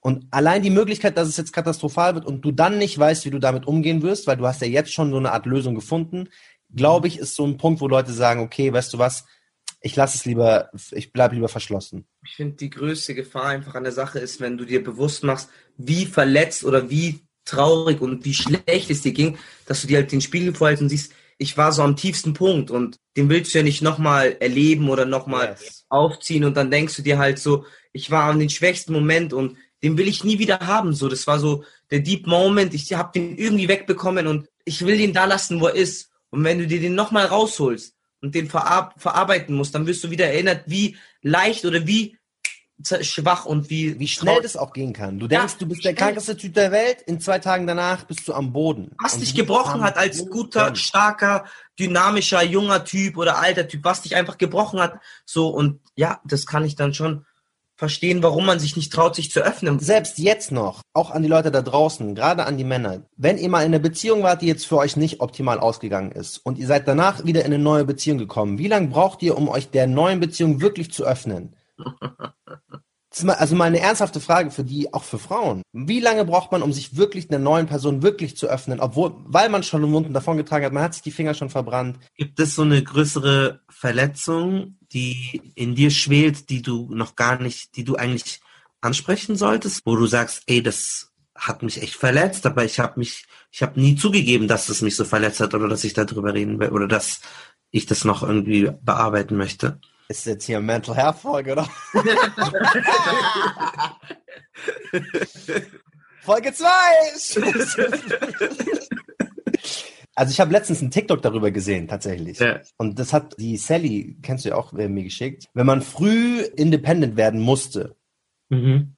dann so sich auf jemanden einzulassen, fällt einem dann sehr, sehr schwer. Wenn Mhm. du das dann aber tust und dir dabei dann die Hände verbrennst oder verwundet wirst oder verletzt wirst, dann bist du so ein bisschen gebrandmarkt und denkst dir lieber, okay, weißt du was, dann mach ich lieber ganz alleine. Weil diese Erfahrung, sowieso einmal abandoned worden zu sein, beispielsweise meistens ist es von den Eltern, Mhm. und dann nochmal das Vertrauen in eine andere Person oder eine andere Familie gesetzt zu haben und das dann auch wiederum nicht zurückgezahlt bekommen zu haben, weil du beispielsweise Schluss gemacht hast oder weil be- beispielsweise mit dir Schluss gemacht wurde, weil egal was passiert ist im Grunde genommen. Mhm. Nach diesen Erfahrungen bist du an dem Punkt, wo du sagst, okay, weißt du was, ich mach's alleine. Dann fällt es mir Leuten auch, wie mir auch, sehr schwer, Hilfe anzunehmen. Dann fällt es Leuten sehr schwer, sich auf andere Menschen einzulassen, sich äh, anderen Leuten zu öffnen. Das sind so äh, Kettenreaktionen, die weit verbreitet sind. Also ich wollte dir nur sagen, ich finde, dass mich interessiert es voll. Und wenn du drüber reden möchtest, kannst du. ich meine, es Ja, aber er wirklich, recht, also ich finde ich find das halt voll recht. gut, weil ich habe das Gefühl, ich lerne dich noch mal besser Er kennen. Ich spüre mehr deine Seele so, obwohl du so weit weg bist, sag ich so voll so, oh, mein Bruder, ihm, widerfährt. Nein, weil die Leute jetzt denken, ich sitze so weinen vom, mir geht's richtig gut. Ich will bin die drücken. Nein, mir geht, ich weiß, dass es dir meinem gut Leben. geht. Aber ich finde es schön, weil es uns enger auch einfach macht. Und Leon Ja, kennt absolut. jetzt. Schau mal, ich bin ganz Also ehrlich, finde schau mal, ich bin voll ganz gut. ehrlich. Deswegen habe ich jetzt nochmal so, weil ich habe das Gefühl, ich kriege mehr davon, weil ich mehr von dir kriege. Yes, und wir absolut. einander mehr Absolut. lieben und vertrauen. Schau mal, auch Wir lernen. Ich hoffe, wir werden uns niemals das gegenseitig Dolch in die Rücken ste- stechen Nein. oder so. Aber ähm, deswegen, also weißt du, ich meinte, das hat einen guten Effekt so eine. Beziehung zu ändern. Nein, aber wir sind ja, also wir schweifen auch ab, aber wir sind ja, Ja. das perfekte Beispiel dafür. In der Art und Weise, wie wir uns kennengelernt haben, wie wir zusammen gearbeitet haben, die Themen, die wir miteinander besprochen haben, haben wir eigentlich, verglichen zu anderen Freundschaften, die ich habe, in kürzerer Zeit eine viel engere Bindung aufgebaut, weil wir uns emotionaler einander geöffnet haben. Im Grunde genommen ist dieser Podcast, unsere Freundschaft, das perfekte Beispiel dafür, wie es laufen sollte. Also wenn du dich dem anderen öffnen kannst, wenn du das Gefühl hast, okay, deine, deine, deine, deine Geheimnisse sind da gut aufbewahrt, du kannst dir ein bisschen öffnen, wie auch immer, dann entsteht eine Verbindung zwischeneinander, die plump ist, die und Ja. die habe ich geklärt, das und das Auto fahre ich, einfach dir nicht geben werden. Yes, und du sparst so viel Zeit, du kannst schon in einem halben Jahr so viel closer einfach werden Ja. und dich mehr auf jemanden verlassen, als wenn du ewig lang mit der Person chillst und nie an diesen Punkt kommst. Das ist Deswegen ja auch so darf man Kernessenz von Freundschaft, Ja. Mann. Dich fallen zu lassen, über Sachen zu reden, mit denen du jetzt nicht überall mit allen reden kannst. Und was auch interessant ist, zum Thema zurückzukommen. Ähm, viele Männer sind viel emotionaler, wenn die mit Frauen zusammen sind und Danke. sich zu den Ja. Frauen öffnen, anstatt zu ihren Freunden. Die Und- schlucken das dann Ja. so lange, bis sie dann in Beziehung auf einmal Ja. sind sie ganz anders oder super lieb. So. Danke. Und das ist das Problem, also sehr, das bespricht er auch in dem Buch, dass wir müssen diese Gespräche unter Männern führen, weil dann lassen wir das, dann müssen die Frauen diese ganze emotionale Arbeit machen, weil wir dann alles an denen rauslassen, weil wir denken, da dürfen wir jetzt Gefühle zeigen und die müssen sich Bullshit so von zehn Jahren ähm, anhören und äh, und dabei kann man das auch untereinander einfach besprechen und klar hat man das Gefühl, hier darf ich mehr oder dafür ist es doch da, aber das ist sau anstrengend für viele äh, Frauen oder weibliche Menschen, ähm, das immer zu machen, weil sie ständig so den Müll nur bekommen so. Ja. Und sie wollen vielleicht den geheilten rein, den reinen Marcel, der schon sein Healing mit seinen Friends gemacht hat, aber die kriegen dann so viel Baggage und so. Und das ist, glaube ich, voll wichtig, dass man, dass, dass man untereinander sowas spricht, ne? dass, dass da nicht die Frauen immer die Arbeit machen, weil das zeigt sich auch, wir haben auch ein anderes Beispiel. Frauen denken dann, sie müssen so fürsorglich sein und sie müssen diejenige sein, die dich knacken. Ja. Sie müssen alles tun, um deine Seele zu Nicht- ergründen. Ja. Ey, sie geben sich auf. Sie verlieren so viel, ihre Jobs, ihre Dings, weil sie denken, ich kann es schaffen, dass er, dass er bei mir anders ist, so. Und, Ich und würde nicht sagen, sie geben sich auf, aber sie müssen viel investieren, ja, um den Waren, um die ganzen Hüllen, die Schalen, Das die Schutzmechanismen abzubekommen und zu welchem Preis? ja. So, bis du dann, musst- bis sie es geschafft haben. Bis sie es geschafft haben, ja, ja, Ja. das ist echt wirklich so. Also, das ist die Erfahrung einfach, wenn du schon so ge gebrochen, gebrandmarkt bist, hast du 50 Schutzwände und bis dann einem Mal da durchkommt. Erstmal das dann vergehen, ja, das dauert Zeit. Ja. Das ist so. Und dann bist du sauer, dass sie dich geknackt hat. Ja. So, Nee, und dann hat es schon so lange her und dann denkt sie sich halt, ich habe so viel gegeben und so viel gemacht und ich musste so viel tun, Ja. mit so viel Stress verbunden. Das muss doch auch einfacher gehen. Ja. So, so das äh, kann ja, kann ich sagen. Das ist so. Und deswegen glaube ich, das ist voll wichtig, dass wir mehr diese Gespräche untereinander führen, ähm, weil es geht. Es geht, weil du merkst, der andere hat das gleich. Ihr wisst ja gar nicht, ihr kennt Wir euch rufen die Leute dazu auf, ganz ehrlich, weil wir reden jetzt darüber, wir müssen es machen, klar. Wie haben wir Ja. nicht so eine perfekte Lösung im Grunde genommen? Ich glaube, der erste Schritt, auch wenn der seltsam und, und, und, und unangenehm vielleicht für manche ist, wirklich auch mal zu euren männlichen Freunden zu gehen und zu sagen, hey, wie geht's dir? Und sich nicht einfach nur abspeisen zu lassen mit, ja, läuft schon bei mir, Bro, sondern eine wirklich eine Antwort erwarten und auch anfordern, die aus dem Leben ist, wo der ein bisschen Ja. erzählt, wo der seine Emotionen preisgibt. Und versucht auch mal wirklich darauf zu beharren, dass der sich euch, oder versucht jetzt nicht darauf zu beharren, jetzt nicht unangenehm bohren, aber versucht, dass der sich euch öffnet. Oder lest eben das Buch von In, in dem Buch sagt ähm, er auch so, dass, dass seine Freunde ihn vier, äh, dass er viermal fragt oder dreimal, wie geht's dir? Dann nochmal, wie geht's dir? Dann Mhm. nochmal, wie geht's dir? Und dann kriegst du erst die wahre Antwort. Ohne dass ich das Buch gelesen habe, ich mache, das ist so, was ich immer mache. So ein, Bruder, ein ehrliches, wie geht's dir? Ja, passt schon, Bro. Nee, ehrlich, Bruder, sag mal ehrlich so. Wie geht's dir so? Beschäftigt dich irgendwas? Wundert mich gerade, aber ja. Ja, Mach das Buch ist sehr gut. Ein Kauf das alles. Wir empfehlen es nochmal. Empfehlung. 20% Übersetzt von äh, Sir Moi. Okay, ähm, äh, genau, Männer, genau. Dann klar, Männer sind stärker als Frauen. Ja, es gibt manche Männer, die sind stärker als Frauen, aber nicht jeder Mann ist stärker als jede Frau. Du kannst es nicht pauschal einfach sagen, dass ein Geschlecht stärker ist als das andere und Mhm. vor allem nicht emotional. Äh, und dann so Männer sind rational, Frauen sind emotional. Das ist halt, es ist nicht von der Natur aus so, sondern so wirst du halt so antrainiert so. Also du kannst halt nicht emotional sein, merken wir ja gerade. Ja. Das- nee, das ist Bullshit. Also, ja. Ähm, aber das ist auch was häufig kommt. Sie ist launisch oder so, weißt du, wenn zickig, zickig. emotional. Es gibt ja nicht mal ein Wort für Zicke für Männer so. Gibt's ja gar nicht. So erst ähm, bestimmt oder so oder erst äh, an, er könnte anstrengend sein oder wild oder Ja. so, aber er wäre keine Zicke. Mimose oder sowas. Ja, vielleicht ja. Diva. Die, ja, ist ja auch wieder Frau. Ja, aber kannst du. Genau, aber ja, du kannst es auf Männer anwenden, aber du sagst dann, er ist wie eine Frau. Ja, er ist ja, ja, ja. Hast du recht. Genau, das sind die Mythen, die sind am Anfang von dem Buch. Jetzt haben wir die so ein bisschen durch. Das war Part 1 unserer Doppelfolge zu Männlichkeit und Rollenbildern. In zwei Wochen, also in der nächsten Folge, sprechen wir über männliches Performen. Wir sprechen über die Vergleiche mit anderen Jungs unserer Penisse, Armdrücken, Tattoos oder wie behaart man sein musste und über den Napoleon-Komplex. Also wenn kleine Männer vielleicht das Gefühl haben, overperformen zu müssen über Muskulatur oder Humor. Wir sprechen auch darüber, welche Rolle Sport im besonderen Fußball für Männer gespielt hat, welcher Safe Space der Locker Room, also die Umkleidekabine gewesen sein kann. Und wir sprechen natürlich auch über Male Fragility. Also unbedingt in zwei Wochen wieder einschalten. Bis dahin, Gebt uns 2, 3, 4, 700.000 Euro über Steady oder PayPal. Macht einen Screenshot von der Folge, packt die unbedingt in eure Instagram Story oder teilt uns auf Twitter. Und wenn ihr ein Apple-Gerät habt, dann gebt uns eine 5-Sterne-Bewertung im App Store. Das war's. Vielen, vielen Dank fürs Zuhören. Bis zum nächsten Mal. Peace.